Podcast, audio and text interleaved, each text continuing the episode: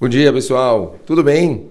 Sexta-feira, Erev Shabbat. Oportunidade da gente se inspirar, entrar no Shabbat com bastante santidade, do chá. Por isso a gente combinou que toda sexta eu vou tentar mandar uma historinha. Essa história é uma história muito, muito forte que eu ouvi e eu vou dividir com vocês. Aconteceu é, em Eretz Israel, prestem muita, muita atenção. Alguns anos atrás tinha um rapaz chamado Yosef Kalib e ele serviu é, no, no, exército israelense em Israel é, na época dos anos é, início dos anos 70.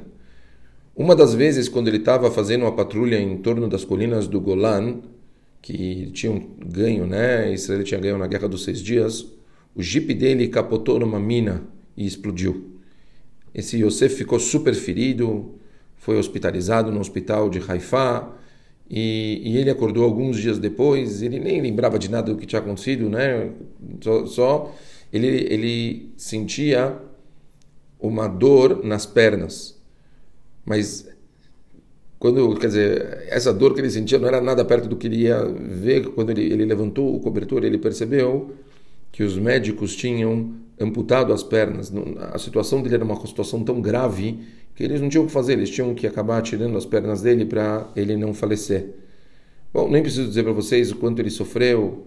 Ele chegou em casa, ele não, não conseguia, Pachuta ele não conseguia tocar a vida dele. Os pais dele estavam de coração partido, a mãe chorava todos os dias, o pai ficava em silêncio, mal. Os amigos não tinha muito o que falar, aquela situação toda muito difícil, né, de tristeza, dor. E ele, mamãe, o Yosef tinha uma raiva, não não só pela por, por toda a situação que ele estava vendo, mas também pelo país. Não como pode ser que eu me sacrifiquei por um país, fiz tudo o que eu podia, dei em minha vida pelo país e de repente agora eu estou jogado aqui numa cadeira de rodas e ninguém tipo nada e acabou virando uma coisa muito muito ruim. Alguns anos depois, de um verão, se não me engano, 76, 77, então eu falei que um, um grupo, foram 150 soldados feridos, eles foram fazer um uma viagem em nome da Tzavá para os Estados Unidos. E no meio dessa viagem, das, um dos organizadores fez com que eles visitassem o Rebbe de Lubavitch. Foram lá no, em Nova York, foram na, na, em 770, lá no negócio, e fala que o Rebbe, obviamente, falou com eles em hebraico e explicou que adulto, o corpo, ele também é muito importante, mas é somente uma extensão da Neshama, da alma da pessoa. O corpo está aqui para ajudar a alma a cumprir o propósito dela. A alma não está aqui para o corpo. Portanto, mesmo que o corpo não tenha as limitações, a alma é tão poderosa como sempre.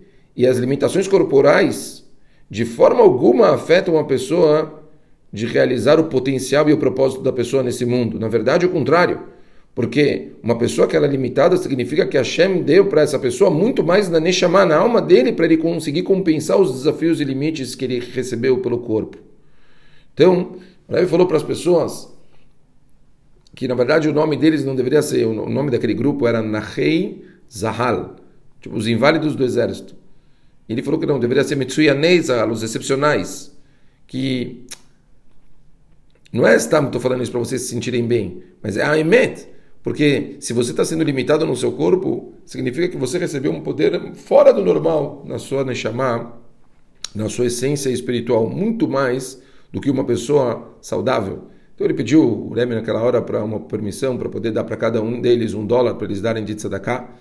E ele foi então até cada um olhando nos olhos, dando dinheiro, falando palavras de encorajamento para cada um e um, certo? Então, um desses soldados obviamente era o Yosef, e ele estava sentado na cadeira de rodas, com aquela raiva, com aquele amargo, aquele, aquela depressão. O Rebbe chegou perto dele, pegou as mãos dele, colocou nas mãos do Rebbe, olhando assim, forte para ele, nos olhos dele, ele falou para ele, Pachut, duas palavras para ele, né? em inglês, thank you, Pachut, obrigado. Só.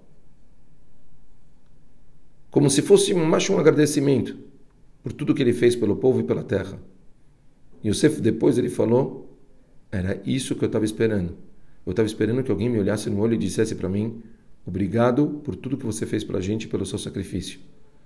Aquele obrigado levou ele de volta a Israel, deu para ele um sopro de vida, ele acabou virando um incorporador imobiliário, teve muito sucesso na vida. E todas as manhãs, quando ele acordava e ele olhava para as dificuldades que ele tinha no corpo, ele achava que ele, né, por mais que ele poderia talvez ser incapaz de realizar algumas coisas que uma pessoa normal faria, ele lembrava daquele olhar de agradecimento que o Rebbe deu para ele, ele lembrava do potencial que ele poderia ter na inspiração, na parte de santidade que ele tinha e dava forças para ele continuar.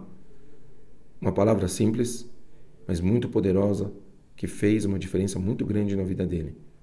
Uma palavra, Todá, obrigado. Vamos lembrar todos os dias quantas chances a gente tem para poder agradecer as pessoas e o quanto quando a gente agradece alguém faz diferença na vida dela. A gente tem que tomar cuidado em ser cafu e leitová. Temos que nos acostumar. Sempre que a gente pode, agradeçam. Agradeçam as pessoas e vocês vão ver a diferença que vocês vão fazer na vida de todas elas. Shabbat Shalom.